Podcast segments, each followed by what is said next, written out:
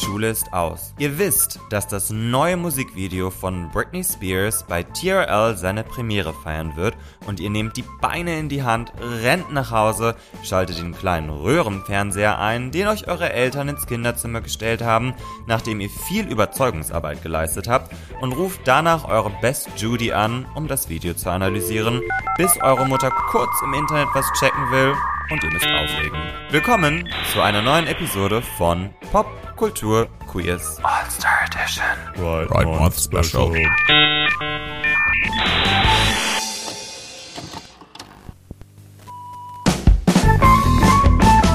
Popkultur Quiz mit Lars und Julian.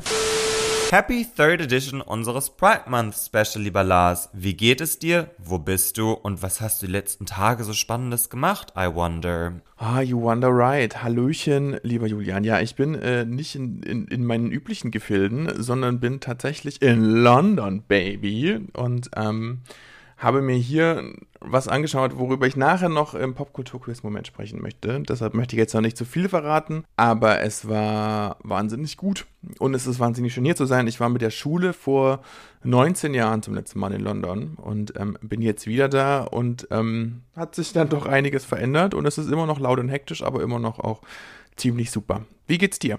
Äh, mir geht es auch gut. Also ich war bisher erst einmal in London, um da auch nochmal den Faden aufzugreifen für ein Harry Potter, ähm, also hier die Warner Brothers Harry Potter Studios, die habe ich mir mal angeschaut. Das war sehr, sehr schön. Und natürlich muss ich daran denken, dass Britney einst sagte, in London, the people are jolly and the city is crisp oder irgendwie sowas. ähm, okay. Und sie hat ja eine, eine britische Oma und ähm, das Einzige, was sie auf Britisch dann wohl immer, oder woran sich noch erinnern konnte, war, dass die Oma immer gesagt hat, L. Okay. L.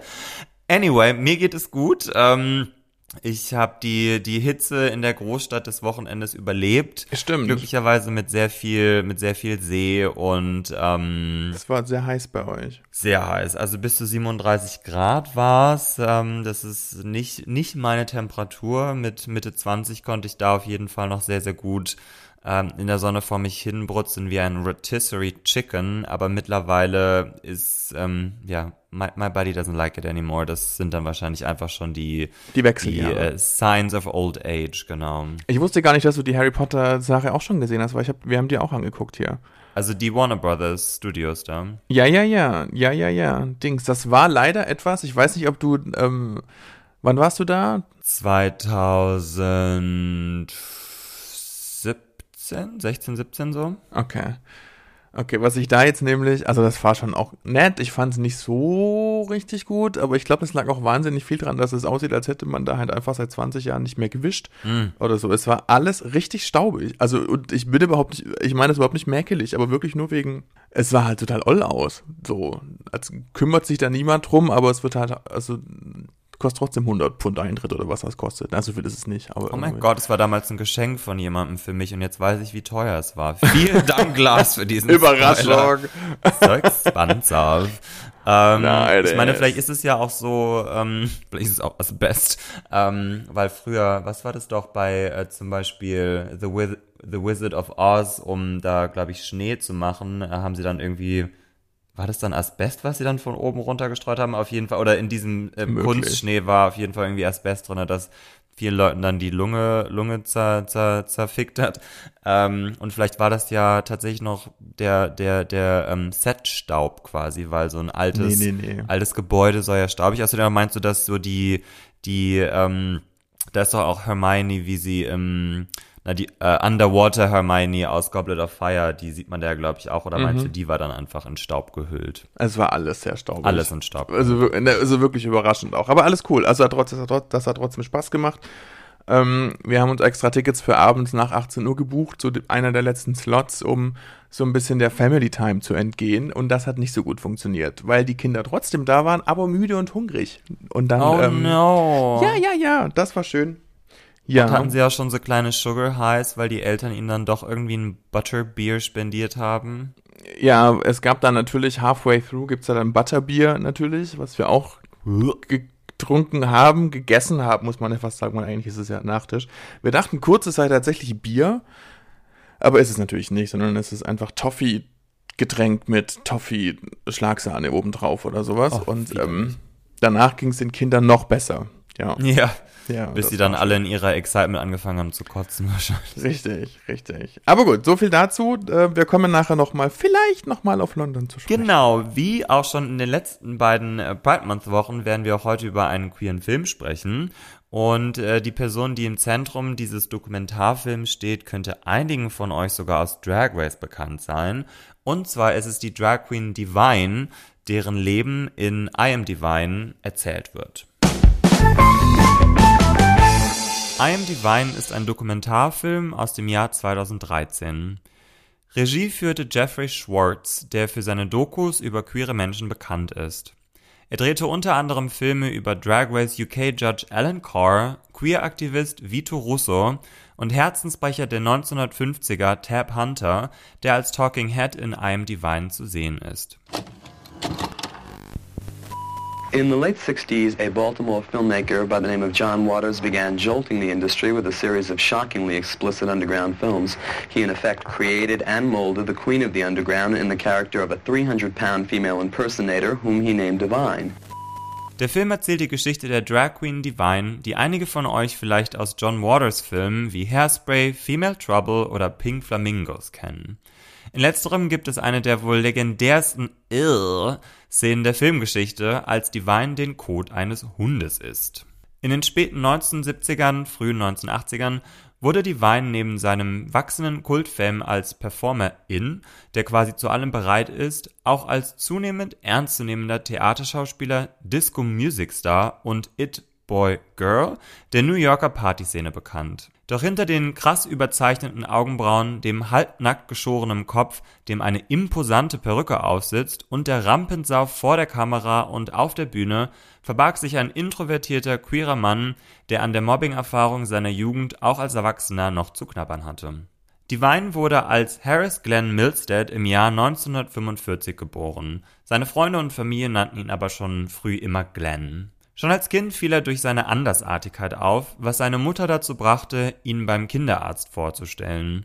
Dieser erzählte ihr, dass ihr Sohn mehr feminin als maskulin sei, was sie zum Weinen gebracht hat. Glenn war ein introvertierter, unsicherer und übergewichtiger Junge, der in der Schule massiv gemobbt und zusammengeschlagen wurde. I was an introvert and, and I, I never really went out of the house till I was about 16 years old. I was very uptight about my weight and about the way I looked and um, always wanted to look like everyone else. Glenn didn't have any friends. After school, he would come home, we'd eat dinner, then he'd do his homework. They used to wait for me every day to beat me up after school, to the point where I was quite black and blue and um, afraid to say anything because it had threatened my life. I really hated school and I hated the whole situation. Wie schon in unserer Besprechung von The Queen erwähnt, war es in den 50er und 60er Jahren extrem schwer, wenn man nicht dem gesellschaftlichen Bild eines Mannes entsprach. Homosexualität war zu dieser Zeit ein Tabu und strafbar. Nach der Schule besuchte Glenn die Beauty School, wo er seine Queerness vielleicht etwas mehr ausleben konnte. In den 60er Jahren lernte er dann John Waters kennen, der in seiner Nachbarschaft wohnte, und die beiden begannen eine Freundschaft und kreative Zusammenarbeit, die bis zum Tod von Divine anhielt. Der Film I Am Divine gibt neben Divines Leben und Karriere auch einen guten Überblick über John Waters Filmografie, da man über Divine nicht ohne John Waters sprechen kann. In der damaligen Zeit gab es eine sehr bestimmte Vorstellung davon, wie eine Drag Queen auszusehen hat, wie wir es ja schon bei The Queen gesehen haben. John Waters und Glenn wollten eine Art Anti-Drag Queen schaffen und so wurde Divine geboren. Den Namen dachte sich John Waters aus. Just said that he thought I was divine, that's to be my name for the film. So it was uh, that simple, actually. It just caught on very quickly, that name. Whoever the audience has noticed the most gets bigger parts each time. And Divine, immediately, everybody noticed him. John wanted a very large woman because he wanted the exact opposite of what normally would be beautiful. He wanted a 300 pound beauty as opposed to a 110 pound beauty. That's what he got. The most beautiful woman in the world turns out to be a man. Waters sagt, dass Glenn als Erwachsener eine extreme Wut durch seine Mobbing-Erfahrung in der Schulzeit mit sich trug, die er als Kunstfigur Divine in den krassen Figuren, die sich Waters für ihn in seinen Filmen ausdachte, ausleben konnte. In den 70ern gehörten Waters, Divine und ihre gemeinsamen Projekte zur Counterculture und insbesondere Divine wurde, auch über diese Zeit hinaus, zum Role Model für Menschen, die sich nicht den gesellschaftlichen Normen fügen wollten oder konnten. By the way he looked and the way he talked, it kind of made it okay for them to be who they were.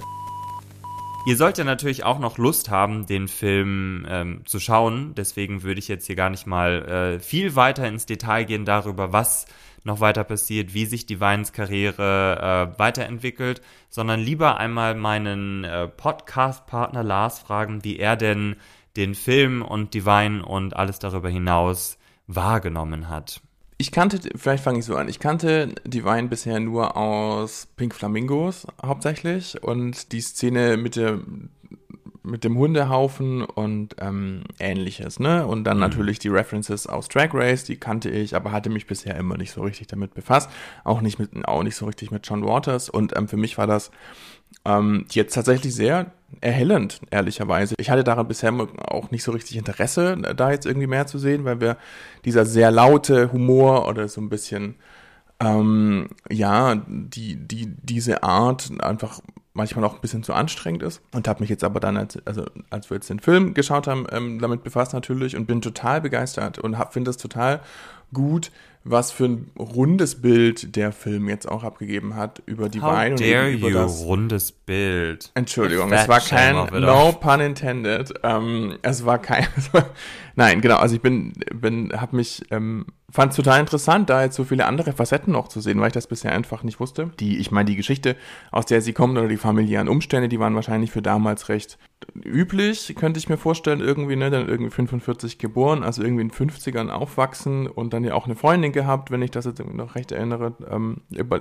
über einige Jahre und sich danach dann erst so richtig geoutet. Für mich hat der Film sehr gut gezeigt, dass über dieses krasse Pink Flamingo-artige noch viel mehr dahinter steckt und das fand ich sehr interessant und auch berührend, weil das da auch natürlich so ein bisschen die klassische Gayboy-Geschichte vielleicht von früher drin steckt und ähm, sie hatte offensichtlich einen sehr speziellen Umgang damit und dann natürlich auch in Verbindung mit John Waters irgendwie einen guten Kompagnon, mit dem man das irgendwie auch nach außen tragen konnte auf eine sehr spezielle Art, aber das war eindrücklich und interessant. Du hattest den Film auch schon mal gesehen, richtig? Genau, es ist schon ein bisschen länger her, dass ich den geguckt habe.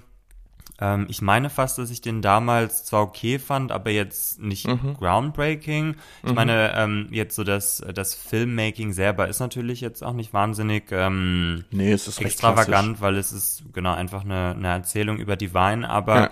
mich hat der Film dieses Mal tatsächlich auch mehr berührt als damals. Ich weiß nicht, ob ich in einem anderen ähm, Mental State war oder mich besser auf den Film einlassen konnte, aber mich äh, hatte dieses Mal auf jeden Fall auch wesentlich mehr abgeholt. Ich könnte mir vorstellen, dass wir haben jetzt ja gerade The Queen geschaut, ne? Und haben jetzt gerade, mhm. wir kommen gerade aus dieser Ende der 60er Track Pageant Welt, mhm. wenn man so möchte, wo natürlich alles Glamour ist und alles schön und Beauty und so weiter. Und ähm, dann kommt gab es quasi kurz oder zu dem Zeitpunkt eigentlich schon oder kurz danach als Reaktion darauf auch natürlich, hast du ja angesprochen vorhin, ähm, gab es dann so eine Divine auch, die dann auf einmal eine ganz andere Welt oder eine ganz andere Facette von Drag oder was Drag sein kann, ähm, aufgezeigt hat. Und das ist natürlich, das berührt jetzt vielleicht auch nochmal mehr, ne? Wenn man, weil, weil man jetzt so gerade diese zwei Gegenpole auf einmal sehr, sehr, sehr, sehr, sehr deutlich sieht, die es dann da gab. Ja, und vielleicht ist es auch so diese, ähm, jetzt so quasi die dritte Woche in Folge ähm, die Geschichte des Underdogs, weil mhm, äh, in mhm. The Queen war es war es ähm, Crystal Abeja, die sich äh, ausgegrenzt gefühlt hat und sich dann auch ähm, äh, in ihrer in ihrer Wut eine eigene Nische geschaffen hat. In Paris is Burning war es die äh, queere und die queeren und trans people of color, die sich auch ihren eigenen Raum geschafft haben und damit auch darüber hinaus inspiriert haben. Ich meine, letzten Endes wurden sie von Crystal Abeja inspiriert äh, mhm. äh, oder quasi äh, haben dadurch ihre Plattform erst bekommen und ähm, Divine ist auf ihre Art und Weise natürlich auch total groundbreaking, weil äh, sie war ja auch in diesem äh, in diesem Pageant Circuit unterwegs und äh, hat ja am Anfang schon auch so ein bisschen mehr das Glamouröse versucht zu imitieren und dann einfach irgendwann gesagt, fuck it, ich mache jetzt hier mein Ding. Was mich so berührt, ist einfach dieses dass one quirky Kid oder sonst irgendwie ähm, es schafft, eine, äh, ein Role Model für so viele andere zu werden, ja. die sich bis zu diesem Zeitpunkt nicht, nicht gesehen, nicht gehört, nicht ja. repräsentiert gefühlt haben und dass, ähm, ja, ich meine, ich glaube, das hast du ganz gut auf den Punkt gebracht, dass ich vielleicht eh schon ähm, ein kleines bisschen sensibilisiert bin durch die zwei Filme, die wir jetzt in den vergangenen zwei Wochen geschaut mhm. haben. Und genau jetzt ist es quasi nochmal das, also eine ähnliche Geschichte, aber wieder eine andere Nische, die damit ähm, aufgemacht wurde. Und ich meine, sie ist irgendwie äh, riesig groß, irgendwie 1,88, glaube ich, ja sehr schwer auch, ähm, also oder sehr übergewichtig und einfach so schrill und skurril. Und diese eine Szene zum Beispiel auch in, ähm, ich meine, das ist Pink Flamingos, wo äh, das wird auch in dem Film gezeigt, wo sie durch die Straßen Baltimores mhm. läuft äh, in full-on Divine Drag und die Reaktion der Menschen, die ja alle ähm, nicht gespielt sind, das ist äh, einfach auch so dieser Mut, weil ich meine, ja, sie ja. kam aus einer aus einer Jugend, in der sie so massiv gemobbt wurde, mit mit Gewalt auch Erfahrungen gemacht hat und dann ähm, zieht die sich hautenge Kleider an, äh, lässt sich wahnsinnig skurril schminken und läuft dann durch durch die Innenstadt in einer Zeit, wo wo es für, für queere Menschen wirklich auch nicht gut aussah. Und das imponiert mir total, diese Fearlessness einfach. Das finde ich echt wahnsinnig stark. Richtig, John Waters hat das aus dem Auto, aus dem fahrenden Auto nebenher gefilmt, deshalb hat man noch keine Kamera gesehen oder für die Passanten, Passantinnen war das irgendwie nicht ersichtlich und die haben sich alle umgedreht, ne? Und wie viel Mut das Jede einzelne mein, Person, ja. Richtig, und ich meine, wir kennen das, oder viele von uns kennen das irgendwie bestimmt, ne? Man, man hat also so kleine Dinge, wenn man sich traut, was einzulösen, keine Ahnung, du hast dir die Haare blond gefärbt, whatever, so und ähm, bist aber oder noch nicht so richtig. Hand mit deinem Partner oder, oder du sowas, hältst, oder du gibst genau. deinem Partner, deiner Partnerin einen Kuss auf der Straße und du genau. entsprichst nicht dem regulären Ganz genau. Beziehungsmodell, genau. dann, ähm, ich meine, kann, genau. kriegt man zum Teil trotzdem irgendwie auch noch die komischen Looks.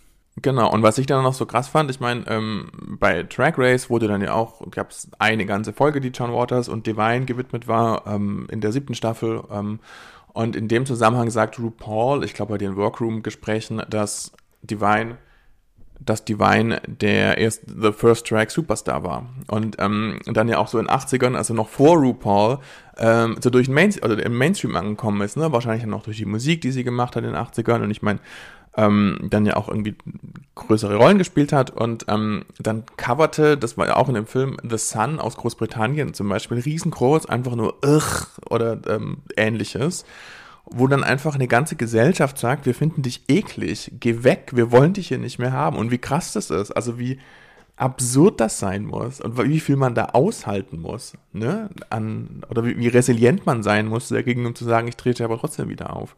Ja, total. Und wie gesagt, das finde ich auch einfach so, ähm, oder das imponiert mir sehr, insbesondere wenn man bedenkt, dass er ähm, ohnehin schon so viel Zurückweisung in seiner Kindheit, Jugend erfahren hat, ähm, dass er dann sagt, okay, dann ähm, schockiere ich euch jetzt erst recht, weil ich meine, als, als Kind, Jugendlicher war es so seine, in Anführungsstrichen, femininere Art, die, die, ähm, weiß ich nicht, dafür gesorgt hat, dass dass andere Leute ihn etwas skeptischer angeschaut haben oder genau, wie gesagt, auch gemobbt oder äh, mit Gewalt begegnet sind. Und dann, ähm, anstatt sich äh, komplett zurückzuziehen, hat er genau das Gegenteil gemacht und sich halt einfach komplett nach außen. Ich meine, vielleicht ist auch Sicherheit in so einem, in so einer Art Alter Ego, weil mhm. ähm, in dem Film wird ja auch umschrieben, dass der, die Person Glenn ganz anders ist als die Kunstfigur Divine. Mhm. Und ähm, vielleicht äh, hatte er diesen Mut, äh, auch eher als Divine und als Glenn, also beziehungsweise im Film Bestimmt, wird ja schon so erklärt, dass er, dass er da ruhig und schüchtern war und irgendwie auch unsicher, aber ein wahnsinnig gutherziger, ähm, sehr treuer Freund, sehr, sehr spendabel auch, auch wenn es manchmal dann auf die Kosten seiner Eltern dann lief, ähm, äh, die davon nichts mitbekommen haben, aber ja, genau. Und ich fand es auch, weil das hatte ich auch nicht mehr auf der Brille, wie sich seine Karriere dann weiterentwickelt hat. Also von ja. diesem Trash-Film mit John Waters, mit dieser legendären Poop-Eating-Szene zu dann doch ähm, auch so Broadway-Experiences. Dann wurde er zum, zum, ähm, zum It Boy, irgendwie auch der New Yorker Party-Szene, wo er mit Andy Warhol und Grace Jones gechillt hat. Im Studio 54. Und, genau, im Studio 54, ja. ja. Und ähm, dann, also dass er tatsächlich auch Disco-Musik gemacht hat, das habe ich auch tatsächlich vergessen gehabt mhm. in der Zwischenzeit. Und ähm, bei Top of the Pops ist auch nicht jeder aufgetreten. Ja, ich meine, das sind so ja. Spice Girls, All Saints und dann in den 80ern halt Divine. Ich meine, all the legends were there. Ja. Britney Spears natürlich auch. Und ja. ähm, ja, und ich meine, dann äh, ja, findet der Film natürlich auch ein etwas tragisches Ende, wo wir jetzt vielleicht gar nicht so weit vorgreifen müssen, aber sein, sein Wunsch war es ja schon auch als seriöser Schauspieler wahrgenommen zu werden, auch in männlichen Rollen, weil für ihn Divine halt wirklich auch ein Kostüm war. Ja. Ich meine, das wird im Film jetzt nicht erwähnt, aber ich glaube, das, äh, das ist ja so, so ähm, Allgemeinwissen, dass er die Vorlage für Ursula in, in Ariel, die kleine Meerjungfrau war und das finde ich schon sehr cool. Eine riesen Legacy auf jeden Fall. Der Film ähm, ist tatsächlich bei YouTube auch via Arte zu sehen. Äh, das heißt, wir werden den natürlich auch verlinken in unseren Show Notes und können ihn euch wirklich nur ans Herz legen. Und ähm, genau, nach unserem kleinen Jingle geht es dann weiter mit der neuesten Folge von Drag Race. Let's talk Drag Race. So, von Divine, die ja unter anderem bei Top of the Pops ihre Songs performen durfte, geht es nun ins Jahr 2000 und zu Total RueQuest Live. Lars, hast du früher ebenfalls nach Schulschluss TRL geschaut? Ja, habe ich tatsächlich. Bei mir war das aber eine Mischung aus, ich glaube, TRL kam irgendwie erst ein bisschen später, ähm, oder? Das war in Deutschland so eine Mischung aus MTV Select mit Anastasia, das gab es, glaube ich, mhm. davor noch, und Viva mhm. Interaktiv. Mhm. Auch natürlich. Und das mhm. lief, ich weiß die Zeit nicht mehr, aber das lief alles irgendwie einigermaßen gleichzeitig oder nacheinander oder so. Und überall gab es Musikvideos. Und das war wirklich toll. Und ich habe tatsächlich Du hattest ja vorhin schon Britney Spears angesprochen. Die Videopremiere von Oops, I Did It Again und das Warten auf Bitte zeig nochmal Oops, I Did It Again ähm, war, war, war einschneidend und ich musste das immer bei einer Freundin gucken, weil ich selber damals noch keinen Fernseher hatte. Mm. Und ähm, ja, und ähm, deshalb waren wir bei einer Freundin und haben, haben gewartet und dann kam das und ich glaube, niemand hat sich so sehr gefreut wie ich. Okay. Das war schön. Ja. Okay. Und das und war dann auch dein Coming auch. Out, oder? ich war noch eine Weile großer Britney-Fan und ähm, war nicht homosexuell. Mm. Oh. Oh, oh. Zur großen Verwirrung äh, aller anderen. Äh, meine Kinnlade ist kurz auf, den, auf meinem Esstisch aufgeschlagen. Äh, genau, also TRL lief äh, in Deutschland wohl von 2003 bis 2009, hat mir Google äh, erzählt und das passt auf jeden Fall auch mit meinen mit meinen Erinnerungen zusammen. Und also ich habe TRL super super gerne geschaut. Ja, also auch so diesen, diesen Countdown der, der besten oder der, der beliebtesten Videos der Woche. Und dann hatten die auch immer ganz tolle Stargäste. Äh, und äh, mein bester Kumpel war tatsächlich auch mal selber dort im Studio. Ah, echt? Äh, ich okay. glaube, als Bushido da war. Mhm, und mhm. ähm, genau, ich habe es bis, ich habe es leider in, äh, nur zu Sarah Kuttner geschafft, wo, wo ich aber mit meiner damaligen Freundin äh, oder mit der Freundin, mit der ich da war, ermahnt wurde, weil wir zu laut gelacht haben. Aber was kann ich dafür, dass ich damals Kuttner lustig fand? Das hat sich seitdem auf jeden Fall auch geändert. Aber nee, TRL war für mich auf jeden Fall ein Staple meiner Jugend und generell das ganze das ganze MTV-Programm. Genau, jetzt habe ich ja durch diese Frage eigentlich quasi schon ein bisschen vorgegriffen, aber wir sind jetzt bei der neuen Folge von RuPaul's Drag Race All Stars, All Winners, in der es diese Woche darum geht, dass die, dass die Queens äh, Girl Groups der frühen 2000er bei TRL nachahmen sollen quasi.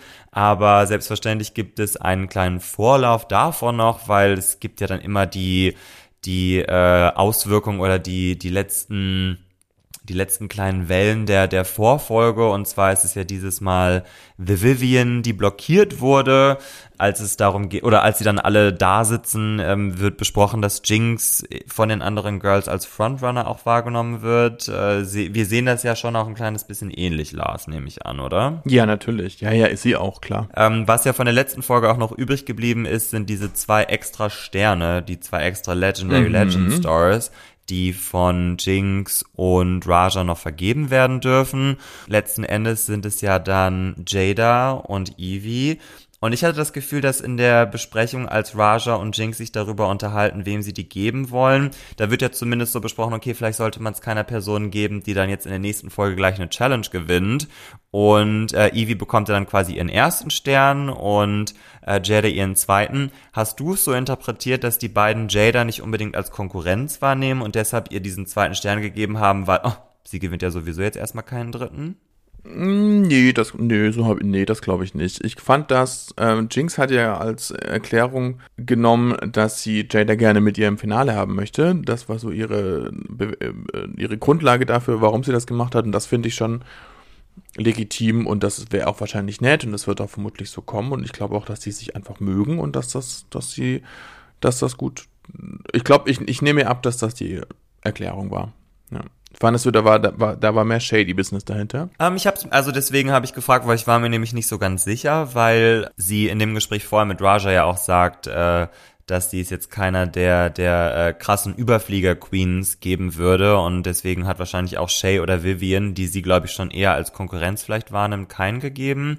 Ähm, aber klar, so, also sie mag ja Jada wirklich ganz, ganz offensichtlich sehr, sehr gerne und da gibt es natürlich Sinn, ihr dann einzugeben. Aber ich habe mich gefragt, ob das bedeutet, dass sie Jada nicht mhm. als diejenige wahrnimmt, die Sterne on her own quasi äh, künftig ähm, erwerben wird. Und ich meine, sie kann ja Jada sehr, sehr gerne mögen, aber sie trotzdem nicht so als Konkurrenz sehen, weil auch wenn Jinx jetzt nicht diejenige ist, die ähm, wie, wie Monet da ihr Survivor-Game auspackt, äh, hat Jinx sicherlich dennoch auch äh, den Wunsch zu gewinnen. Und wenn dein Favorit in oder wenn die Person, die du am liebsten magst, dann zusätzlich noch diejenige ist, die vielleicht nicht die stärkste ist, dann hast du ja theoretisch eigentlich fast zwei Fliegen mit einer Klappe geklatscht, weil du deinen Favorit dabei hast, aber trotzdem von dieser Person vielleicht nicht so viel befürchten musst. Ich fand es schön, dass, dass, dass Evie tatsächlich einen bekommen hat und ich fand auch nett, dass es, dass sie sich absprechen durften. Es war da, da, dadurch so ein bisschen weiß ich nicht, unspektakulär. Dann stehen sie halt da und verteilen ihre Sternchen. Da hätte ich mir jetzt, das hätte, das hätte man jetzt auch noch ein bisschen aufwendiger machen können vielleicht. Ja, mehr Suspense. Genau, aber ähm, die, das fand ich nett und ähm, also ich fand schön, dass sie sich absprechen konnten, dass es dadurch kein Shady Business gab und das jetzt auch, ich meine, damit ist jetzt ja quasi wieder alles auf Null. Ne? Alle haben jetzt einen Stern,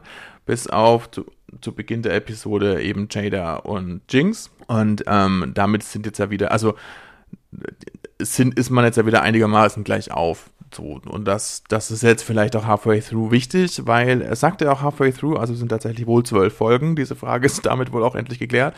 Und dann kommen jetzt noch fünf mit Sternen, nehme ich an. Also ich nehme an, im Finale gibt es keine neuen Sterne mehr.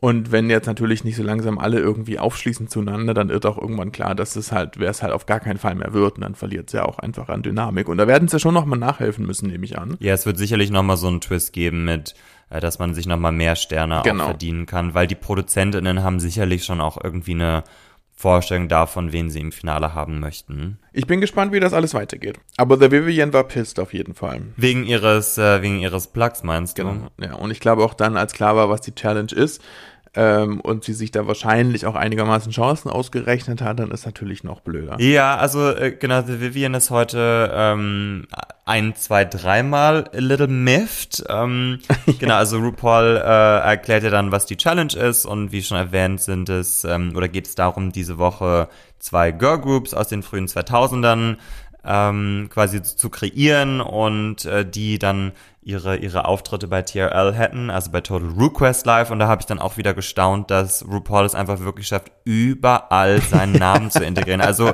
ich habe das Gefühl, es gibt also kein Wort in der amerikanischen Popkultur oder generell, wo er es nicht schaffen würde, sich selber noch zu integrieren. Ja. Ähm, Genau, und bei den Girl Groups habe ich mich sofort gefragt, was deine Favorite Girl Groups aus den frühen 2000ern waren. Ich mochte die Spice Girls natürlich sehr gerne. Mhm. Ähm, ich mochte die Sugar Babes sehr gerne. Mm, yes. die, die, ja, also ja, doch, die mochte ich auch gerne. Ich war nie riesen Destiny's Child Fan.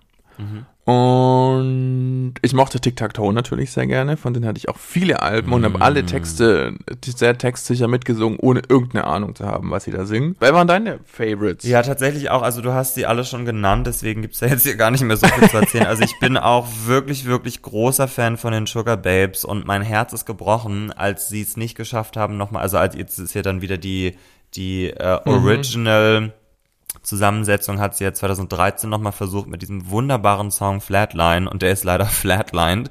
Und ähm, es sind ja online, also das Album ist ja quasi geleakt und da kann man sich ja die meisten Songs davon tatsächlich auch bei YouTube anhören. Und also die fand ich echt immer ganz toll. Also ich mochte auch die, die Heidi-Era noch sehr gerne, ähm, weil ich die Stimme von Heidi wirklich auch gerne mag, auch wenn Siobhan ähm, wirklich auch wahnsinnig toll ist genau die mochte ich sehr gerne. Spice Girls natürlich auch, obwohl ich die eher so in den, genau, sind wahrscheinlich eher 90er, weil in den 2000ern hatten sie ja dann so ihre kleine R&B-Phase, so mit Holler und so, obwohl ich das auch echt sehr, sehr stark fand. Ich mochte die nur Angels auch wirklich gerne. Die, die habe ich ganz vergessen. Ich bin auch echt so ein bisschen personally offended, dass du sie nicht erwähnt hast. Und jetzt am Wochenende war ja auch das Konzert in, in Berlin, wie äh, uns Gay Instagram mitgeteilt hat. Also ich war nicht da, aber, ähm, aber alle anderen. soll ganz toll gewesen sein. Genau, alle an, all of the other gays were there, with all of the other gays. Und die fehlen natürlich noch, die, die, die sind auch auf meiner Liste. Die noch ja, die waren schon toll. Also Destiny's Child hatte ich auch das Survivor-Album. Ich war aber nie so der größte Beyoncé-Fan. Also ich war immer pro Kelly und Michelle. Ich fand Michelle, Justice for Michelle 100%. Und sonst gab es so ein paar ähm, von den R&B-Girl-Bands, sowas wie 3LW und Black, die ich auch ganz gerne mochte. Aber die sind ja dann doch alle immer sehr schnell in der Versenkung verschwunden. Und natürlich Danity Kane, die fand ich auch sehr stark. Kenn ich nicht. Das war die, die Band, die P. Diddy in Making the Band gemacht hat. Da ah. war einer auch mal als Gastjurorin und ich finde, sie war einer der most iconic uh, Guest Judges und zwar ist es Aubrey O'Day. Und sie war in der Folge mit den, ähm, in der Staffel 5 mit den, ähm, wo sie diese Perfume-Ads gemacht haben. Äh, das ist diejenige, die sagt, it smells like grandma's vag. Ah, okay. Das ist Aubrey O'Day. Und sie ist slightly iconic. Ähm, genau, aber auf jeden Fall Girlbands äh, sind mir, sind sehr near and dear to my heart. Okay. Genau, aber äh, RuPaul macht es sich diese Staffel oder in dieser Folge relativ einfach und sagt, äh, ihr dürft eure, eure Girl Group selber auswählen. Da gibt's dann so ein, einen kleinen Disput, weil nämlich Shay, Monet, Trinity und Raja sich sehr schnell dazu entscheiden, äh, zusammen eine Gruppe zu machen, weil sie irgendwie auch so in der, in der Reihe aufgestellt waren. Dann hieß es einfach, na, dann lasst uns halt jetzt in der Mitte einmal einen Schnitt machen. Und The Vivian war darüber nicht sonderlich happy, weil ihr es anscheinend nicht so lieb war, dass eine andere Gruppe entscheidet, in welcher Gruppe sie ist. Hast du aber da das Gefühl gehabt, dass sie ähm, sich in der etwas schwächeren Gruppe damit verortet gefühlt hat, weil sie war ja dann mit Jinx, Evie und Jada zusammen. Also meinst du, sie wäre gerne auch in der anderen Gruppe gewesen? Ähm, oder war sie einfach noch ein bisschen miffed wegen was anderem? Oder hat ein paar Probleme mit Autorität und so? Ich glaube, es war so ein Prinzipding. Also ich glaube, weil hm. die Gruppe war ja überhaupt nicht schwach. Ähm, nee, nee. Im Gegenteil, ähm, ich, ich glaube tatsächlich, das war nur so ein, die anderen hatten das entschieden und dann auch so gesagt, also wir sind jetzt wir vier und damit seid ihr ihr vier. Und ich glaube, das ging ja einfach gegen den Strich. Das kann ich auch so ein bisschen verstehen. Und wahrscheinlich war sie eh schon so ein bisschen iffy, weil sie blockiert war und ähm, das ging ja, glaube ich, gegen den Strich. Ich weiß natürlich nicht, aber die Gruppe war eigentlich nicht wirklich schwach ich, ich glaube, von so einem neutraleren Standpunkt könnte man sagen, okay, Shay und Trinity und Raja, das sind schon sehr starke Leute und ähm, genau, Monet natürlich auch. Ähm, deswegen vielleicht äh, hat sie da doch so ein kleines bisschen sich in die etwas schlechtere Gruppe, insbesondere weil es ja auch um Girl Groups ging und Shay und Trinity und auch Monet sind ja doch auch irgendwie sehr starke PerformerInnen, könnte man sagen. Wohingegen so jemand wie Jinx jetzt nicht unbedingt die erste, äh, ich meine, you know I love her, aber sie ist nicht die erste, an die ich jetzt vielleicht denke, wenn es darum geht, eine 2000er Girl Group zu, ähm, zu imitieren, weil sie ja doch eher ein kleines bisschen älter auch ist, so, also was so ihre, was so ihre Drag-Persona anbetrifft. Und Evie ist ja auch sehr, sehr quirky, also da würde man jetzt auch denken, so, hm, Girl Group mit ihr passt vielleicht jetzt irgendwie auch nicht so gut. Ähm, und ich glaube, die andere Gruppe war vielleicht da ein kleines bisschen mehr tatsächlich Girl Group, wie sie wirklich auch in den 2000ern waren. Die Gruppen sind dann letzten Endes auf der einen Seite Shay, Monet, Trinity und Raja, die sich Mr. nennen. Das sind die ersten Buchstaben ihrer Namen, also Monet, Shay, Trinity und Raja. Dann denken sie sich noch eine Geschichte aus, dass sie eigentlich eins Mystery hießen und dann ist eine, eine weitere oder die fünfte Person ist dann ausgestiegen. Das wird letzten Endes ja danach nie wieder so richtig erwähnt. Nee, das ist ein bisschen forgettable. Ja. Und äh, sie haben den Song Titanic und das ist eine, ein, ein, ein Breakup-Song quasi. Und auf der anderen Seite haben wir Jinx, The Vivian, Evie und Jada, die sich The Other Girls nennen. Da ist die Geschichte, dass sie quasi alle ähm, aus, aus ihren Girlgroups rausgeschmissen wurden und dann ihre Girlgroup, ähm, genau, The Other Girls äh, gründen, das auch nicht wieder wirklich so aufgenommen wird, weil das fand ich nämlich auch ein sehr, sehr cooles Konzept eigentlich, wenn man sich vorstellt, weiß ich nicht, äh, Jerry mit, ähm, oh Gott, Jesse von Little Mix. Also wenn man sich so vorstellt, all die Personen, die aus Girlgroups ausgestiegen sind oder vielleicht auch rausgeschubst wurden, wenn die eine, eine Girlgroup ähm, aufmachen würden, das hätte, glaube ich, auf jeden Fall was für sich. Und sie haben dann den Song Together Forever und das ist ja quasi The Antidote zu Titanic, also eine, eine Liebesgeschichte oder ein, ein Love-Song. Genau, also dann gibt's so wie immer die, die Recording-Session mit Leland. Ähm, da finde ich, kann man meistens irgendwie auch gar nicht so viel so sagen. Nee, aber das war nett. Ich mochte, ich mag das immer ähm, ganz gerne. Mir wird es dann aber auch ein bisschen viel, wenn man dann erst die Aufnahme und dann die, das Üben noch sieht, ist immer mm. so ein mhm. bisschen, ach ja, let's get to it. Ja, und da gab es halt irgendwie auch kein Rockokokoko oder kein Grillenzirpen, weil zum Beispiel als, als Jada da ihre ganzen Dünni-Geräusche macht, dachte ich schon so, oh Gott, ich hoffe, die schaffen es jetzt nicht irgendwie alle in den Song rein, weil, mm, ähm, hm, mm. weil ihre, genau, über, zu ihrer Persona kommen wir dann später nochmal, aber, und auch Jinx ist sehr, sehr langgezogener Ton, da dachte ich auch so, uff, mm. Ähm, mhm. Und wie mhm. gesagt, Love Jinx, aber das war dann auch ein bisschen repetitive, weil sie ja selber auch gesagt hat, dass sie das schon in ihrer Staffel gemacht hat. Genau, und dann kommen wir, äh, oder beziehungsweise dann gibt's ja noch kurz die ähm, Szene, wo sie, oder der Moment, wo sie ihre Choreos ein, einstudieren.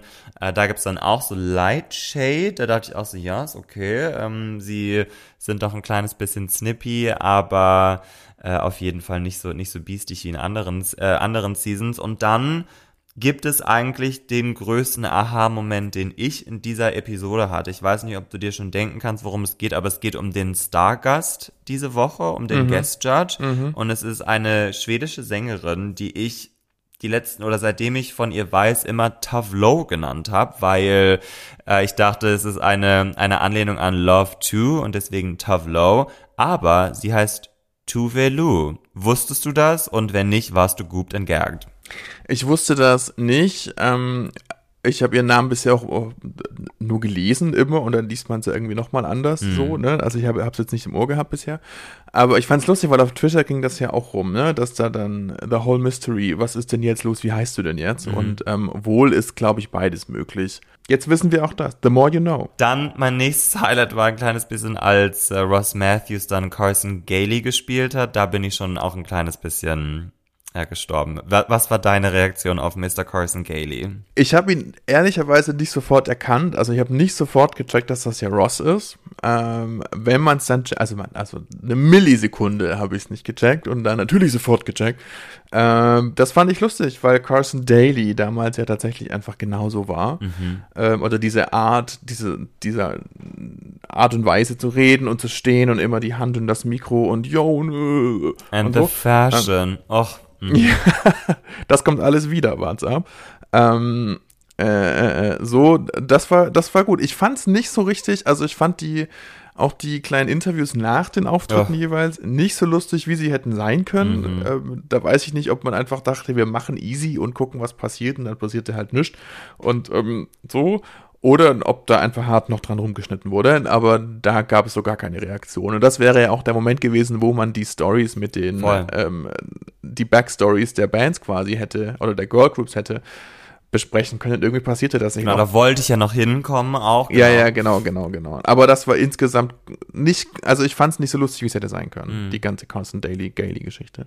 Aber äh, genau, also ich letzten Endes dann äh, alles, was da danach kam, dachte ich auch so, ja, okay, ähm, ähm, Opportunity so ein kleines bisschen oder nicht nicht genutzt auf jeden Fall, aber als ich dann da gesehen habe, da ich schon so okay, yes, ähm, weil also er gibt einfach komplett komplett diese frühen 2000er Vibes. Ich finde, er sieht auch ein bisschen aus wie Chris Fatone von NSYNC. Mhm. Als erstes tritt dann Mr. auf und äh, Monet eröffnet quasi die äh, die Performance ihrer Girl Group und ich muss sagen, sie war für mich tatsächlich der Standout der Episode. Ich fand, ihr Look war on point, ihre ihre äh, ihre Lyrics waren auch on point. Ich finde, also für mich hat sie einfach wirklich komplett rasiert. Sie sah ein bisschen aus wie Left Eye, sie sah ein kleines bisschen auch aus wie die Sängerin von 3LW oder Three Little Women. Ähm, das äh, wird mal so mal so ausgesprochen und ich fand sie wirklich sehr, sehr stark. Auch ihre Bewegungen, diese, ihre Dance-Moves, generell die Dance-Moves von, von Mystery fand ich echt outstanding. Also dieses, ähm,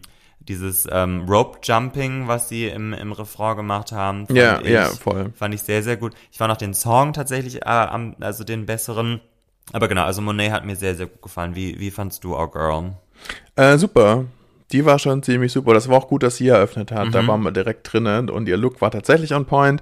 Michelle Visage erwähnt ja nachher noch ihre Burgundy Streaks ähm, in den Haaren und das ist schon krass 90er. Da siehst du, das äh, ist mir gar nicht aufgefallen, aber da sind wir wieder bei Echt? meiner Color Blindness. ja, stimmt, okay. Ähm, ähm, genau, ich, ich hatte gerade aus Versehen schon wieder 90er gesagt, ich meine natürlich 2000er. Ähm, es waren mega 2000er Vibes, der ganze Style, das war schon alles wirklich on point. Und der Song ist auch ähm, It Grew on Me. Mm. Ich fand es beim ersten Mal noch so ein bisschen forgettable und dann, ähm, je mehr öfter man es schaut oder hört, umso besser wird Und ich meine, ja, die Songs sind ja auch so aufgebaut, dass 47 Mal der Refrain kommt, dann hast du es ja auch irgendwann im Kopf ja. und ist es nicht mehr los. Aber es ist auf jeden Fall sehr, sehr catchy. Also Leland schreibt auf jeden Fall echt gute Bobs. Ähm, genau, dann gibt's ja noch Trinity. Für mich, also ich fand sie wirklich ein bisschen basic, muss ich sagen. Also mich hat es sehr, sehr stark auch an ihre, an ihre Performance aus dem Category Is Song yeah. aus der Staffel 9, weil sie dann immer dieses also ich kann es gar nicht richtig imitieren, aber sie hat dann einfach so eine ganz also die Art, wie sie, wie sie performt in Songs, ist für mich wirklich immer dasselbe, äh, auch so die Intonation und alles. Also ihr Look war cool. Für, für mich war es so ein bisschen tatsächlich Aubrey O'Day von Danity Kane, hatte auch ein bisschen Xtina-Vibes. Aber ähm, ich fand ihre Lyrics, also es war ja so eine so eine Stalker-Liebeserklärung an Justin Timberlake, mm, auch wenn Carson meinte, ja, you, you told a story, aber für mich war es so, och, also es hat mich jetzt nicht so, it, it wasn't the fantasy that I wanted. Nee, und sie konnte wieder nicht so richtig lip-sinken, glaube ich, zu ihrem eigenen Text. Da kommt später noch eine schlimmere, finde ich, aber ja, ähm, also. ähm, okay. Also in my, in, in my personal opinion. Aber genau, also für mich war Trinity auf jeden Fall auch eine, auch eine der Schwächeren. Ähm, genau, und dann ähm, gibt ja danach noch Shay, die ja auch in dem Category ist, in der Staffel 9 performt hat. Also ich fand ihre Performance auch sehr, sehr ähnlich zu der in, in Season 9. Also da habe ich jetzt auch nicht so eine, so eine, also ich fand, es war sehr expected. Also Shay Coulee ist für mich gerade ein kleines bisschen safe. Sie sagte tatsächlich in der Episode auch, ähm, dass sie das Gefühl hat, that she's fading a little bit into the background. Mhm. Und das mhm. fand ich schon auf jeden Fall gut, dass ihr das selber auch aufgefallen ist. Sagt zwar auch, dass sie für diese Episode eine Top-2-Position so ein kleines bisschen fühlt in den Fingerspitzen. Ähm, genau, ich fand sie in Ordnung. Ich fand den Look auch, pff, fand ich in Ordnung. Das, was mich richtig abgeholt hat, waren die sehr dünn gezupften Augenbrauen oder die dünnen gezeichneten Augenbrauen, die sie hatte ähm, weil das ist schon auch sehr, sehr early 90s, also so diese ganz, ganz äh, hauchdünnen Augenbrauen. Aber sonst fand ich sie jetzt nicht so, nicht so gut. Wie war es bei dir? Och, ja, auch nicht so. Kein, kein Standout für mich. Da gab es bessere. Good talk, good talk. ich ähm, habe nichts dazu, I don't, I don't even, ich habe nicht mal mehr vor Augen. Okay, das, das ist, äh, das ist schon ähm, auf jeden Fall Zeichen genug. Genau, als letztes ist ja dann Raja, ähm, also die fand ich wirklich sehr, sehr schwach diese Woche. Also sie, ja, sie ist für mich ja, diejenige, die, also die hat ihr Lip Sync nicht hinbekommen. Äh, sie läuft die ganze Zeit nur vor und zurück und vor und zurück auf der Bühne. Ich fand auch ihren Look nicht so gut, muss ich sagen. Ähm, und äh, ich meine, Tu Velu, oh Gott, dieser Name, ähm, sagt ja auch, there's always that one girl in a girl group that's not quite on it. Und äh, verkauft es ja als Kompliment und Raja nimmt es dann auch als Kompliment, aber ich denke, in einer Regular Season wäre sie da auf jeden Fall auch für für kritisiert worden, weil also sie she's not vibing with the rest of the girls. Nee, nee, nee, war sie ne, hat sie nicht. Und ähm, wenigstens hat man also sie ist trotzdem mit mit Grace und Dignity durchgegangen, fand ich. Also es war jetzt keine Shitshow, aber es war jetzt auch nicht halt auch nicht up to par mit den anderen. Das ist dann aber auch okay. Das war wahrscheinlich auch von Anfang an klar. Und immerhin wurde das dann auch kritisiert. Ne? In anderen Episoden hätte man jetzt ja vielleicht dann einfach gesagt, ach, ist so schön, wie du nur einfach Raja bist. Ich sehe immer Raja, wenn ich mm, dich sehe. Mm. Du machst dein eigenes Ding und ich liebe es. Und das war jetzt hier nicht so, zumindest von der ja. Guest-Judgerin nicht. Und ähm, ja, nee, das fand ich, ja, aber she's not a performer mm. in that way. Ja. Genau, und dann gibt's ja dann äh, quasi so das äh, Post-Performance-Interview mit Carson Gailey. Und äh, genau, also das fand ich persönlich auch wirklich sehr, sehr schwach, weil da hätte man sehr viel mehr draus machen können, weil diese, diese Interviews von TRL, da, dafür steht ja TRL auch mhm. äh, für diese Interviews, man hätte das sehr lustig machen können und ich finde, Ross Matthews kann ja den Humor auf jeden Fall auch hochtunen, was man ja so in Bossy Rossi und sowas auch gesehen hat. Ähm, und letzten Endes ist die einzige, die einzige Erkenntnis oder das, das, das Thema dann irgendwie, dass Shay die Band verlassen wird und dass die Band dann einfach nur noch Meter heißt. Da fand ich dann äh, Trinity so ein bisschen lustig, weil dann sagt der Carson ja. Gailey irgendwie Mister und dann sagt sie so in ihrem in ihrem äh, Leslie Jordan It's ja, Meter. Ich wollte gerade sagen. Ah! Ja, ja. Genau. Aber ich war mir da nicht, als Shay dann angefangen hat, also natürlich ist Shay die, die sich ähm, selbst, die solo unterwegs sein möchte. She is the Beyoncé. Ich habe sie heute tatsächlich in einem Gespräch mit äh, jemandem, auch mit Beyoncé, tatsächlich verglichen, weil ähm, sie, sie irgendwie so auch, äh, she's lacking personality und sie ist einfach fast schon ein bisschen too polished, too perfect, too produced. Ja. Deswegen würde es auf jeden Fall Sinn ergeben, dass Shady Band verlässt, ja. Aber ich hatte nicht das Gefühl, dass sie das, oh, ich weiß nicht, ob es nicht abgesprochen war oder irgendwie war das off. Irgendwie Voll. wirkte Monet tatsächlich wirklich ein bisschen überrumpelt oder sowas oder hatte ihren Text vergessen, keine Ahnung. Das hat, das fand ich jetzt nicht so stark, dieses Interview. Ja. Situationchen. Ähm, genau, und also, was man ja über Mister sagen kann, ist das, oder über die, über die vier Girls, dass sie das das Thema auf jeden Fall sehr ernst genommen haben auch. Also ich hatte das Gefühl, die, ihre, ihre Vision war auf jeden Fall wirklich eine, eine Girlgroup aus den frühen 2000ern ähm, auch zu imitieren. Und dann kommen ja The Other Girls, die mit Together Forever und ihren Personalities, die sie für sich gewählt haben, ein etwas ähm, karikierenderen Weg gegangen sind. Und als erste tritt ja Viv auf oder The Vivian äh, öffnet quasi die Show und bei ihr geht's um British Stereotypes, Foreskin and Drinking Tea. Ja. Ähm, mich hat sie tatsächlich total an Bag of Chips erinnert, also weil am Ende, ich yeah. weiß nicht genau, was sie sagt, aber dann macht sie auch diesen, genau, diesen yeah. Ähm, yeah. Armschwenk und dann. Ähm. Fand, fand ich, ich, auch, dachte ich auch. Also ich fand sie nicht stark und ich war wirklich so überrascht, dass sie letzten Endes in den Top 2 ist, weil mich hat sie überhaupt nicht abgeholt. Wie war es bei dir? Sie hat mich abgeholt, ich fand das gut. ähm, ich ich habe mich, das hat mich aber auch sehr an Burger Chips mhm. erinnert. Eventuell ist tatsächlich dann das das British, das, das Britische an, an, an ihr dann doch was, was halt einfach für die Touches vielleicht auch outstanding ist, mm. so, ne, weil sie halt dadurch. It's so exotic. Ja, richtig, schließt die Exotic One. Ähm, das könnte vielleicht auch eingespielt werden. Aber sie hatte schon gute Energie, sie sah auch gut aus, ja. fand ich. ich. ich. Das war schon gut. Ich fand nur dann das Bag of Chips-mäßige, wie du schon sagtest, auch weird. Ich fand aber den Song auch von Anfang an, man hatte das auch gemerkt, kann auch so ein bisschen hingeschnitten sein natürlich, aber ähm, dass die Judges da auch direkt mehr Spaß hatten. Ja, voll. Dann doch mehr ab, so, ne? Das war direkt ein guter Einstieg. Aber es wirkte fast so ein bisschen berechnend produziert. Also da singt ja dann irgendwie auch alle mit und Michelle ist wirklich, also Michelle ist feeling it. Ja, ja, genau. Ich, also ich habe mir die Performance auch zweimal angeschaut und ich fand tatsächlich beide Male das, die erste schon besser, okay. weil ich den Song, glaube ich, auch besser fand, der Titanic, obwohl ich jetzt gerade ein Ohrwurm von Together Forever habe. Deswegen ähm, vielleicht äh, habe ich damit jetzt auch gar nicht recht äh, oder kann damit oder kann gerade meinen Geschmack gar nicht selber zu Wort bringen. Aber ähm, genau, also ich finde auch, dass die Judges definitiv, also dass es so verkauft wird, als hätten sie mehr Spaß. Aber das ist manchmal wie auch bei einem Lip Sync for Your Life, wo, wo ähm, was dann einfach genauso vorproduziert ist. Genau, als nächstes dann Jada, da geht es darum, dass sie Probleme mit ihrem Dünni hat oder dass sie, dass sie Dünni hat und dass sie der Rap, die Rapperin der Gruppe ist, die eigentlich nicht so richtig gut rappen kann. Ich war sehr froh, dass die ganzen ähm, Dünni-Geräusche nicht, äh, ihren Weg nicht in den, in den Song geschafft haben, aber also mir war es ein kleines bisschen zu gimmicky, ein bisschen One-Note, aber ihr Look war everything.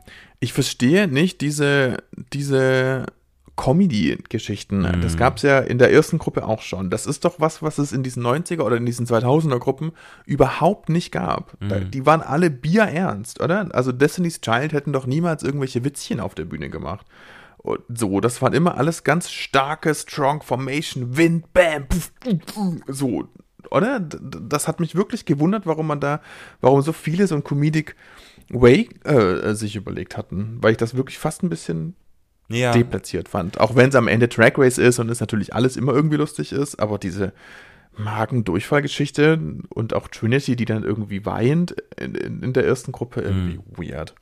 Also mich hat's irgendwie auch nicht abgeholt, weil deswegen ist für mich tatsächlich auch Monet eigentlich so der einzige Standout, weil sie für mich als einzige wirklich zu 100% die, die Challenge auch verstanden hat. Ähm, und genau, also das, das äh, Karikierende hat mich auch persönlich nicht so abgeholt und ich äh, erinnere mich auch nicht daran, dass die 2000er, weil da ging es ja, oder späte 90er mit den Spice Girls, da war es ja auch viel so Girl Power. Ich meine, die waren zwar schon sehr, sehr lustig und äh, jolly und so weiter, aber da, ähm, ja, also jetzt so äh, dünny Humor hätte es da auf jeden Fall auf der Bühne nicht gegeben. Genau, und das, das Karikierende zieht sich auch weiter bei Jinx, ähm, who's my favorite, aber die mich diese Woche auch wirklich nicht abgeholt hat. Also die ist ja ähm, the older one of the group und ihr ja. ihre eigene oder die Girlband, in der sie eigentlich war, da sind alle anderen gestorben. Deswegen äh, schafft sie es halt zu The Other Girls und mich hätte Jinx wesentlich mehr abgeholt, wenn sie äh, einfach versucht hätte, wirklich auch dieses 2000er Girl Group Ding einzufangen und nicht wieder so an Older ja. Woman zu spielen. Ich meine, das war auch ein paar Mal ihre Kritik in der fünften Staffel. Nee, das war die Kritik an Bendele Creme, aber ähm, auch, auch Jinx hat ja. Same, same. Same, same. Äh, wirklich Potato, Potato, Jinx, Ben. Ja. Ähm, aber ich finde, also sie hätte mich mehr überrascht, wenn sie wirklich versucht hätte, weiß ich nicht, to channel her inner Jerry Halliwell und ich finde, sie hat den Look, sie trägt immer rote, rote Haare oder sehr, sehr häufig zumindest jetzt in der Staffel, also sie hätte auch einfach äh, auf Jerry Halliwell machen können und deswegen war es so, es war für mich fast ein bisschen too expected und I wanna be surprised, you know. Ja, nein, ich fand das, ich fand das okay auch, aber ich fand es jetzt auch ein bisschen naheliegend, ehrlicherweise. Mhm. Das war jetzt nicht ganz die TRL Fantasy, die man erwartet hätte. Ja. Im Gegensatz zu Evie, die danach noch kommt, die fehlt noch im Bunde, richtig? Genau. Und die hat mir schon die richtigen Vibes gegeben. What? Lars? Nicht? Was, hat, was, was hat London mit dir? mit dir? Was ist mit dir? Ich meine, du, du hängst hier eine Stunde in der Zeit zurück und plötzlich hast du keinen Geschmack mehr, oder was? I am so offended. Doch. Warum denn nicht? Ach, dieses ganze ähm, I'm a Robot und ich habe eine Malfunction-Ding hat mich überhaupt nicht abgeholt. Ich meine, ihr Look war on point so mit den Braids und alles, aber sie macht halt wieder ihre wieder ihre Eevee-Grimassen und so weiter. Ja, sie hätte mich auch mehr abgeholt, wenn sie einfach, also wie gesagt, der Look war on point. Ich fand auch ihr, ja. ähm, ihr, ihren, ähm, wie sagt man denn, ihren Verse fand ich tatsächlich auch gut. Na guck. Aber ähm, ich, sie hätte mich trotzdem mehr abgeholt, wenn, wenn sie es nicht so Comedy gemacht hätte. Also es bezieht sich auf ja. die ganze Gruppe, aber ja. ähm, bist du quasi dann auch on board damit, dass Vivian und sie letzten Endes in den Top 2 sind? Jetzt gerade ich ein bisschen ganz. vor, aber ich bin ja. jetzt gerade wirklich ein kleines bisschen schockiert und habe dadurch meine ganze Struktur gerade verloren. um Himmels Willen. Nein, nein, ähm, sie war für mich hoch. Top 2 nicht unbedingt, aber ähm, ich fand's okay. Aber diese Comedy-Geschichten, wie gesagt, die fand ich bei allen wirklich deplatziert. Mhm. Ähm, oder nicht, also für mich nicht schlüssig, weil das für mich da jetzt nicht dazugehört hätte. Aber sie sah gut aus und ich fand den, den Vers auch gut. Mhm. So. And she delivered it. Or at least something. Interesting. Very, yeah, I'm very sorry. interesting. It's London, baby. Mhm. Ja. Komm auf jeden Fall schnell wieder zurück nach Stuttgart, dann, dann, wird, dann wird sich alles wieder, wird sich alles, wird alles wieder bessern. Wieder ja, dann wird alles wieder ja. gut. Ähm, genau, sie haben ja auch ein, ein Post, Post, äh, Post-Performance-Interview mit Carson Gailey die haben ein kleines bisschen mehr Zeit auch in dem Interview, aber da geht's ja dann auch darum, dass Evie ein Roboter ist und Jay da ganz dringend auf die Toilette muss und ja. Jinx fällt dann, ähm, weiß ich nicht, tot um. Und äh, was The Vivian sagt, weiß ich gar nicht mehr genau. Ich weiß gar nicht, ob sie überhaupt was sagt. Aber auf jeden Fall, ähm, ja, hat mich das irgendwie auch nicht so, nicht so richtig abgeholt. Also da. Mich auch nicht. Ja, und dann kommen wir schon zum Runway, wo diese Woche das Thema Dolly Parton ist. Und ich muss sagen, für mich sehen alle gut aus. Also für mich gibt's keine, keine Person, wo ich denke, oh my God, so amazing. Aber ja. auch keine, wo ich sage, oh mein Gott, die gefällt mir jetzt irgendwie gar nicht. Ich, äh, das Einzige, was mir so ein bisschen in Erinnerung, äh, oder was, was für mich herausgestochen ist, ist, dass Raja mich wirklich total an Vanna White erinnert hat. Also ich weiß nicht, ob sie zwei Kleider dabei hatte, die so ein bisschen Vanna und ein bisschen Dolly sind und sie sich dann spontan entschieden hat, weil ich fand auch die Haare waren sehr, wie sie sie bei Vanna White hatte. Das Kleid war irgendwie auch so sparkly, wie sie es bei Vanna White hatte.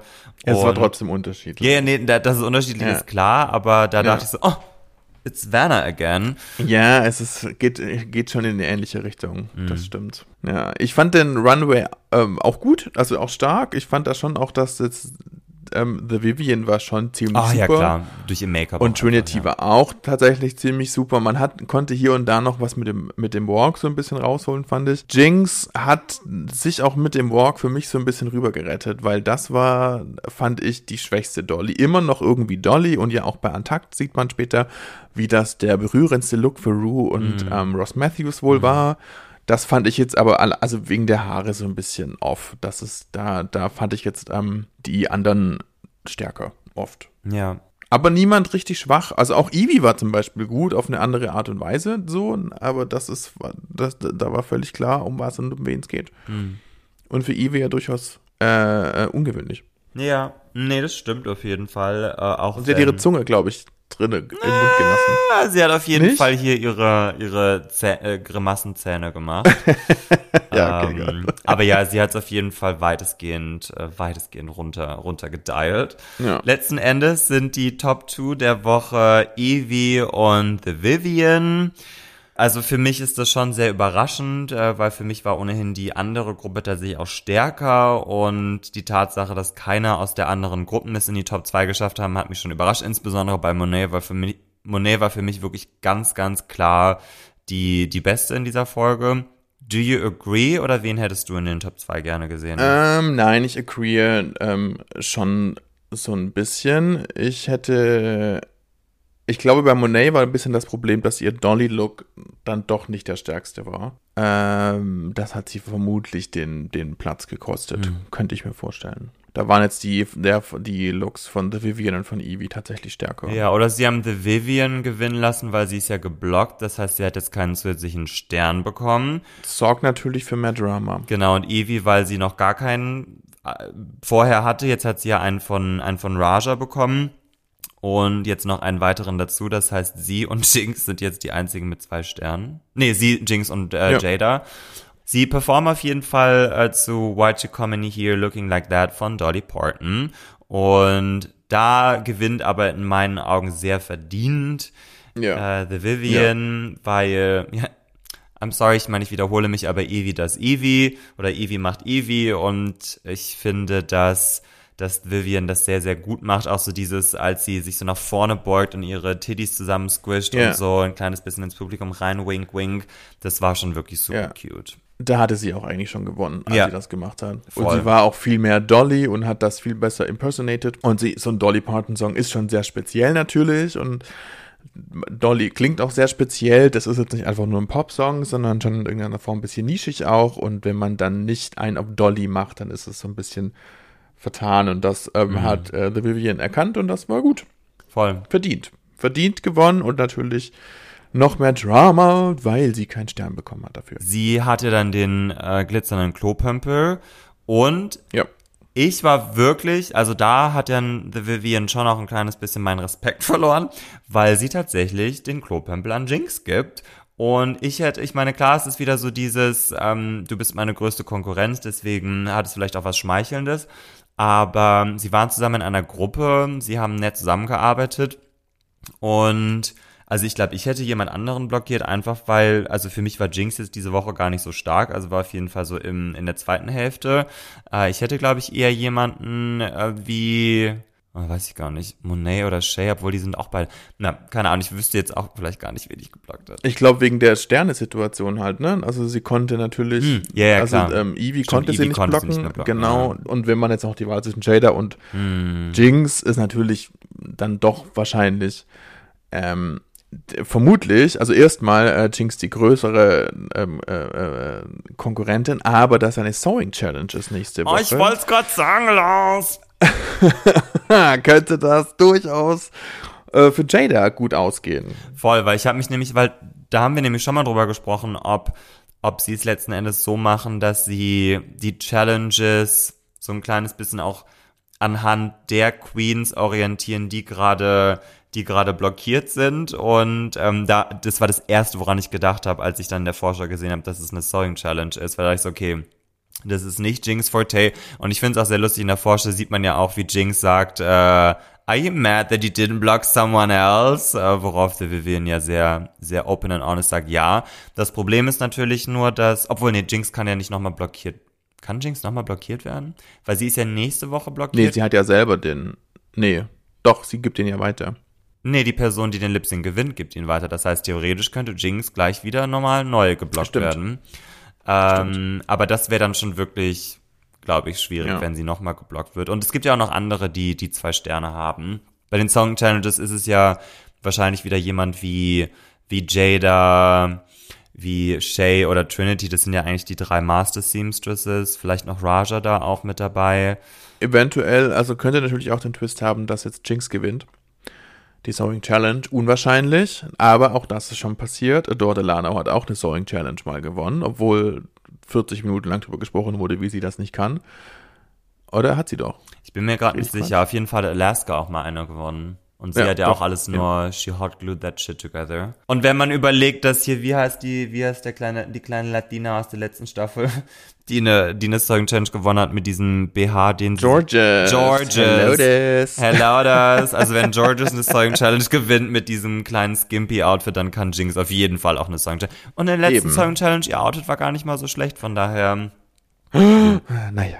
Ähm, genau, wir hatten ja auch diese Woche eine, eine Antakt-Folge, die fand ich war wie alle anderen Antakt auch. Es war so ähm, Liebeserklärung aneinander, dann kommt Tuvelu noch, die ich sehr charmant fand auch. Das Netteste daran fand ich war, dass die, dass Trinity und Monet so einen süßen Moment miteinander hatten. Ja, das stimmt. Und, und sich gesagt haben, wie sehr sie sich gegenseitig schätzen. So, aber das war dann auch alles. Ich mag Antakt trotzdem gerne, auch wenn wir es hier immer nicht so ausgiebig besprechen, aber es hat jetzt nicht also es ist schön und nett und eine nette Zugabe, aber auch mehr optional als inhaltlich relevant. Ich habe ja die letzten Staffeln, also Antakt habe ich meistens übersprungen, ähm, auch wenn ich dadurch wahrscheinlich auch den, das eine oder andere Drama verpasst habe, aber Antakt hat mich meistens tatsächlich gar nicht so interessiert.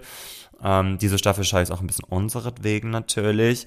Aber ähm, RuPaul sagt ja auch, ähm, if you don't watch Untucked, you only get half of the story. Aber ich finde, diese, diese Season ist einfach nee, wirklich wenig. Diese, Story, diese Season ist sehr, sehr wenig Story in Untucked. Aber es ist nett, weil ähm, genau, sie unterhalten sich angenehm und ich finde den, den Austausch zwischen den Queens und den, und den GästInnen meistens auch sehr angenehm. Jetzt mit Tuvelu fand ich es auch. Äh, es geht immer einfacher von den Lippen tatsächlich. Mit Tuvelu war es irgendwie auch ganz süß diese Woche. Ähm, genau, aber da bleibt bei mir meistens irgendwie nicht sonderlich viel hängen. Das war's zu dieser Woche Drag Race. Nächste Woche wartet eine Sewing Challenge auf uns. Wir sind gespannt. Und wie immer bei uns gibt es auch diese Woche unsere Popkultur Queers Tipps und Momente der Woche. Ich meine schon zu wissen, was du mir jetzt gleich erzählst, aber erzähl mir doch gerne, was dein Popkultur-Quiz-Tipps oder Moment dieser Woche war. Mein Popkultur-Quiz-Moment diese Woche, und du hast schon richtig geraten, ist aber, aber Voyage oder Voyage, äh, äh, die, diese Show, die man jetzt in London sehen kann, so ein bisschen das ABBA Reunion-Konzert, ohne dass ABBA da ist. Ähm, das macht es für ABBA natürlich sehr geschickt, weil die Einnahmen fließen trotzdem, aber äh, sie sind selber nicht da. Ich habe mich auch wirklich dann sehr gefreut im Vorfeld, konnte mir aber auch immer nicht so richtig vorstellen, wie das dann alles wird, ne? weil man hat viel gehört darüber, viel gelesen und Leute sagten dann, nachdem die Premiere war, dass das, dass das schon toll sei und ähm, andere fanden es wahnsinnig albern und so. Und ähm, wir haben das jetzt am Samstag angeguckt und Girl, das war wirklich ein Traum. Ja. Das war wirklich einfach fantastisch. Ja, ich habe die erste halbe, nur, halbe Stunde nur geheult, so, weil ich so berührend fand. Mhm. Ähm, weil die dann, also man muss dazu sagen, die Illusion, dass sie da wirklich stehen, das ist ja dann, ne, die haben, für die, die es nicht wissen, wahrscheinlich wissen es aber alle, aber ähm, die aber Menschen haben sich äh, monatelang wohl filmen lassen, haben die Songs alle nochmal neu eingesungen und ähm, wurden dann künstlich verjüngt am Computer und ähm, ihre neuen Personas wo, also werden dann projiziert. Sprich, ähm, es gibt Avatare, wenn man so möchte, die auf der Bühne stehen und die Songs performen, nicht die Band selber. Es gibt aber eine Liveband, die dabei ist und auch Sängerinnen, die so ein bisschen Backing Vocals machen. Das heißt, ähm, man hat durchaus das, das, Gefühl, auf einem Konzert zu sein. Ähm, es ist jetzt nicht nur CD rein quasi und äh, auf Play drücken und los geht's, ähm, das alles passiert in einer, in einer Arena, die so ein bisschen außerhalb ähm, aufgebaut wurde, die man komplett die extra dafür aufgebaut wurde und die man komplett einpacken kann und wieder weiternehmen kann. Also das wird auch, das soll jetzt vier Jahre hier in London stattfinden und wird dann auch weiterziehen woanders hin. Also vermutlich dann bald in Berlin oder sonst wo. Die Illusion, dass die da wirklich stehen, ist nicht so. Das war dann in den ersten zwei Minuten auch kurz so ein bisschen, ach guck mal, so klein. Ich dachte noch, die kommen noch weiter nach vorne, aber tun sie nicht. Aber die Fantasy ist dafür umso besser und wirklich, also das war so eine warme, schöne Stimmung da drin und natürlich 90 Minuten nur Hits, zwei Songs nur von dem neuen Album, was sie letztes Jahr auch rausgebracht haben. Das war gut, ähm, dass man da jetzt nicht versucht, die neuen Songs stark unterzubringen. Es ist vermutlich die beste ABBA-Reunion, die man, die, die, die denkbar ist. Den wurde ja schon irgendwie eine Milliarde geboten, um nochmal aufzutreten. Das haben sie nie gemacht. Eine ähm, Milliarde? Eine Milliarde oh, tatsächlich, krass. ja, ja. Da siehst du mal, was da an Kohle dahinter ist bei dieser ganzen Sache. Ähm, und haben sie nicht gemacht und haben sie so gut gelöst und ähm, das war wirklich cool. Das war wirklich für Menschen, die, es klingt erstmal immer so ein bisschen seltsam und weird, äh, aber Lichtshow, wenn man so möchte. Aber wenn man die Musik ein bisschen mag oder wenn es interessiert, auch technisch, das war wirklich cool. Das waren ganz viele queere Menschen da, ganz viele Menschen, die wirklich wahnsinnig viel Spaß dran hatten und die natürlich da auch sich so ein bisschen an ihre Jugend erinnert haben oder so. Sollen sie alles machen, war wirklich cool. Ähm, wer die Möglichkeit hat, das in London anzuschauen, sollte das gerne tun. Ja, du hast mir zwei, drei Videos geschickt und es sah schon echt sehr, sehr toll aus, muss ich sagen. Also da, insbesondere das Video, wo du mitsingst, das ist mein Favorit auf jeden Fall. Das werden wir auch posten, also das werde ich auch gegen deinen Willen posten. Also das hast du, dadurch, dass es mir geschickt hast, hast du quasi die, deine Copyrights Rechte einge, verwirkt. genau, Rechte verwirkt. Aber nee, es sah wirklich, wirklich toll aus. Ja, ist es wirklich. Also wärmste Empfehlungen, wirklich sehr cool. Was ist dein Moment? Oder Tipp. Ja, ich meine, der kann damit überhaupt nicht mithalten, deswegen könnte ich jetzt eigentlich auch, könnten wir jetzt die Sendung eigentlich schon einpacken. Nee, aber ich, äh, aber, aber, nicht, oh. ich werde heute, äh, immer wenn ich heute aber sage, werde ich anstelle aber sagen, weil ich jetzt so, ähm, so beeinflusst bin von deinem aber-Moment. Ähm, mein Tipp diese Woche ist ein anderer Podcast und zwar ist das einer, den ich ähm, immer mal wieder sehr, sehr gerne höre. Hab mir auch schon ein paar, paar Episoden schon öfter angehört und zwar heißt der You Must Remember This und der ist von ähm, ja, so einer, einer Film, von einem Film-Nerd, einer Filmhistorikerin mit dem Namen äh, Karina Longworth und da geht es quasi um das erste Jahrhundert in Hollywood und insbesondere auch so um die um die goldenen Jahre Hollywoods, also so 30er, 40er, 50er, 60er so. Und ähm, sie hat da immer verschiedene äh, verschiedene Themen, beziehungsweise also pro Staffel gibt es dann quasi eine ein neues Thema. Und da habe ich mir jetzt gerade erst, weil ich in der Stimmung war, es gibt einen, einen Sechsteiler zu, zum Leben von, von Joan Crawford. Und sie hat aber auch viele, viele andere Themen. Sie hat auch eins, ähm, die, das nennt sich äh, Dead Blondes und da gibt es, glaube ich, neun oder zehn Folgen zu, zu blonden Schauspielerinnen, die in Hollywood einen etwas tragischeren Tod auch gestorben sind. Marilyn Monroe hat natürlich äh, äh, oder bekommt da besonders viel Aufmerksamkeit, aber also sie hat eine wahnsinnig angenehme Stimme, also die Karina Longworth, die, die Podcasts sind super gut recherchiert mit vielen Filmausschnitten auch, also so Audioausschnitten und hat mir auf jeden Fall sehr viel sehr viel Inspiration auch schon gegeben, was für Filme ich noch, noch gucken möchte, weil ich da ja ohnehin sehr interessiert bin, was so das alte Hollywood anbetrifft. Und also den kann ich wirklich nur wärmstens empfehlen, wenn man äh, ein Interesse für, für so älteren Filme hat oder wenn man einfach mal eine Stunde nicht jemandem zuhören möchte. Also sie hat zum Beispiel auch die, die äh, Charles Manson Murders. Da, ich glaube, da gibt's fast zehn Folgen zu. Also die sind zum Teil auch wirklich ähm, also es ist jetzt nicht unbedingt einer, den ich mir jetzt sehr, sehr oft angehört habe, weil sie da auch sehr detailliert beschreibt, wie Manson und seine und seine Posse da die Leute umgebracht haben, insbesondere auch der, der Sharon Tate-Mord. Mhm. Aber ähm, nee, ganz, ganz toller Podcast, kann ich nur empfehlen. Kann mit aber nicht mithalten, Ach, aber er ist trotzdem sehr, sehr toll. Auf eine andere Art toll. Auf eine andere Art und Weise toll. Genau, das äh, war's für heute für unseren transärmelkanaligen Podcast. Ähm, beim nächsten Mal sind wir wieder in einer Timezone und vielleicht hast du dann auch wieder einen besseren Geschmack, was was so die Drag Queens anbetrifft, weil das war heute auf jeden Fall schon rough, Lars. Also das, ähm, das werde ich heute mit mir, das werde ich heute mit mir mit mir tragen. Ja, das ähm, werde ich so leicht nicht abschütteln können. Aber wenn nächste Woche wieder Sewing Challenge ist und äh, du Jinx von vornherein 100 Punkte gibst, ähm, dann gibt's vielleicht wieder Divergenzen. Aber wir werden sehen. Mal gucken.